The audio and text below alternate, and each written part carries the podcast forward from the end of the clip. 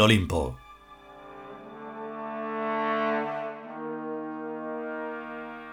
Vigésimo cuarto capítulo. Segunda parte.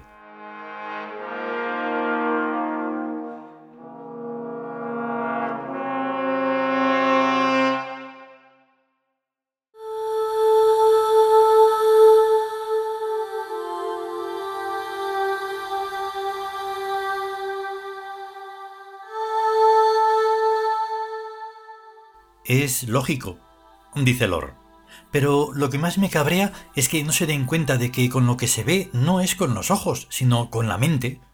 El gato tiene ojos para ver un papel escrito, pero sin embargo no ve ni oye lo que está diciendo y mostrando la escritura que hay allí. Esta gente de mierda tiene magníficos telescopios con que ver unas porciones de este universo, pero ¿creéis que saben leer o descifrar lo que está escrito en tales porciones del universo? ¿Qué coño van a entenderlo? Desde luego que no, dice K. Lo físico es el significante de lo psicológico. Por tanto, lo que a cada hecho físico corresponde no son otros hechos físicos, sino un significado directo para la consciencia. Y eso es lo que nunca acabarán de ver esta gente. Dice Thor. Que el sol, por ejemplo, significa infinitamente más que su simple descripción objetiva. Si no fuera por el Sol, no podríamos estar ahora pensando en lo que el Sol puede significar para las realidades psicológicas tales como el propio pensamiento. Los antiguos egipcios sabían que el Sol es un dios y que se llama Ra, lo cual evidencia que los antiguos egipcios estaban mucho más cerca de las realidades profundas de este universo que esta caterva de científicos modernos de la escuela de Altera que ni siquiera creen en los dioses. Para ellos el sol significa menos aún que lo que pueda significar para un gato que por lo menos lo aprovecha. La belleza, la armonía, el amor, las cosas importantes de la vida y la vida misma, dice Eli, no son para esta ciencia entidades en sí mismas, tan personalizadas en materia como podemos estarlo nosotros que somos espíritus vivientes, encarnados en cuerpos somáticos. Nosotros, en tanto que espíritus, tampoco somos entidades objetivas y perceptibles para esta ciencia vana y miope incapaz de observar las trascendencias. Ver es como tocar a distancia, dice K. Algo que es incomprensible para las especies de seres desprovistos de órganos de visión. Análogo a ver es la trascendencia.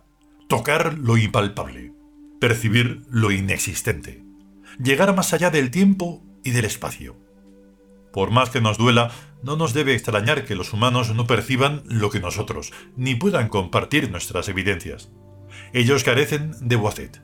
Son ciegos ante cualquier significado trascendente y no creen que sea posible para los Tiud ni percibir la trascendencia ni ser Tiud. Nosotros, en su opinión, somos necesariamente unos chiflados, aunque eso sí, totalmente humanos. ¿Qué vamos a hacerle? Dice Eli. Tendremos que llevar la pesada cruz de la incomprensión toda la vida, mientras intentamos hacernos con los poderes mágicos para gobernar a este mundo humano desde nuestra casita. Sin pitorreos. Dice K. Pero con el buen humor de los dioses del alto futuro debemos acercarnos lo más que ahora podamos a la zona de los Citaus y engatusar a algunos para domesticarlos y traérnoslo al tiempo en presente. Cada Citau es lo que los humanos entienden por un dios creador del universo. Brahma fue un Citau antes de ser un engendro de ocho patas. El falso dios llamado Dios fue otro Citau antes de ser convertido en un carnero por los judíos transhumantes. Por lo general, los Citaus se degradan según van cayendo hacia el pasado, pero es muy posible, tomando para ello ciertas precauciones, transportarlos en buen estado a épocas remotísimas como esta presente en que estamos viviendo ahora. Lo más importante es aportarles numen fresco regularmente para mantenerlos sanos y bien alimentados. Numen fresco significa del día, no de viejos y roídos pergaminos cuyas escrituras ya nadie entiende. Quiere decir que a los dioses hay que alimentarlos con ocurrencias y amores cotidianos según se nos vayan ocurriendo las ideas. Explica Eli a quienes no lo hayan entendido. Y no con apergaminados ceremoniales. Más o menos. Dice K. Al principio, un Citau no parece lo que más adelante llegará a ser. Primero es como un Bambi jovencillo y lindo, de muy pocos centímetros de altura, que retoza por los bosques imaginarios del país de los ensueños. Es entonces cuando nos roba las simpatías del alma y empieza a nutrirse con nuestras energías psíquicas sobrantes que generosamente le ofrecemos encantados de que nos las acepte y las tome. Tal parece que es como criar a un gato. Comenta Lord casi incrédulo. Viene a ser lo mismo. Dice K un dios creador del universo es más parecido a un gatito que a lo que hay después en los altares mayores de los templos religiosos. Fijaros en el niño Jesús, qué chiquitillo era, y las de guerras, crímenes y muertes que ha provocado la criaturita. No hay que hacer caso ni del tamaño ni del aspecto que tiene al principio un citau o ser mágico, ya que con el tiempo se transforma en otra cosa. ¿Tú crees que a Cons le pasará lo mismo? Pregunta Lord ya escamado. Cons no es un citau más que transitoriamente, dice K. A su paso por la zona de inflexión del extremo futuro, camino de este presente y del antiguo Egipto, al que llegó para hacerse cargo de la herencia de Amón y de todos los dioses antiguos. En este presente nuestro confluyen pues un citau y un remanente histórico, y ambos constituyen a Cons.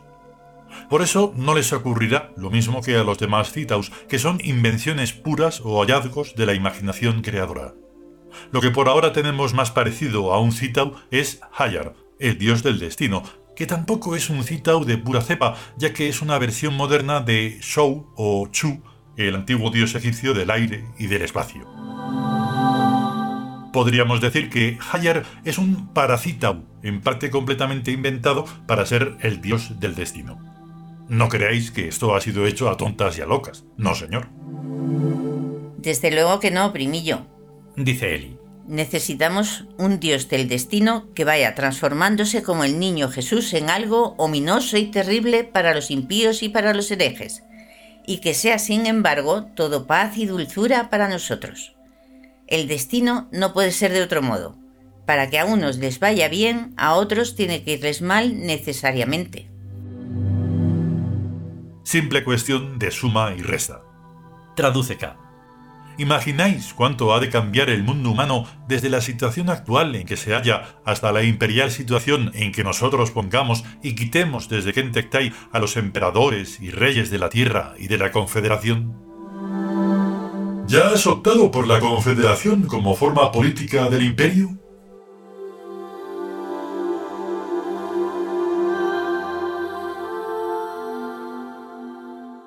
Continuará.